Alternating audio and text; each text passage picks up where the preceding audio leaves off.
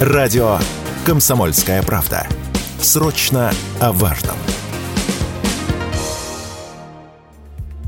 Крым накрыла нелетная погода. В прошедшие выходные на территории полуострова сильные порывы ветра сносили деревья, а вода подобралась к жилым строениям. Непогоду уже окрестили штормом века. Не обошлось и без коммунальных аварий. Так без электричества остались порядка 40 тысяч крымчан. В городе Саки оказался перебит газопровод. 70 квартир остались без голубого топлива. Власти региона решили объявить понедельник выходным днем в связи с погодными условиями. Одновременно с этим непогода затронула и центральную Россию. Так, за прошедшую ночь в Москве выпало 30 25% месячной нормы осадков.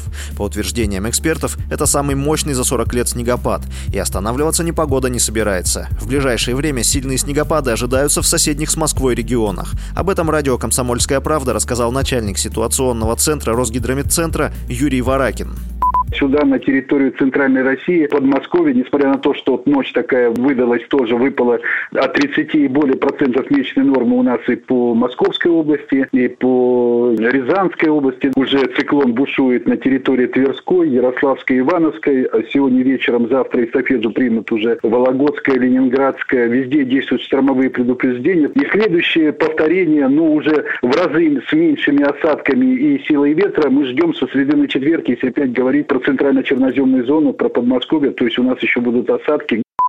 Вместе с новостями про непогоду в интернете тут же появились слухи о том, что произошедшее не просто погодное явление, а результат использования климатического оружия. Однако большинство экспертов сходятся во мнении, что, скорее всего, это последствия жаркого лета, а не чьего-то злого умысла. Такое мнение радио «Комсомольская правда» высказал капитан первого ранга запаса, военный эксперт Василий Дандыкин.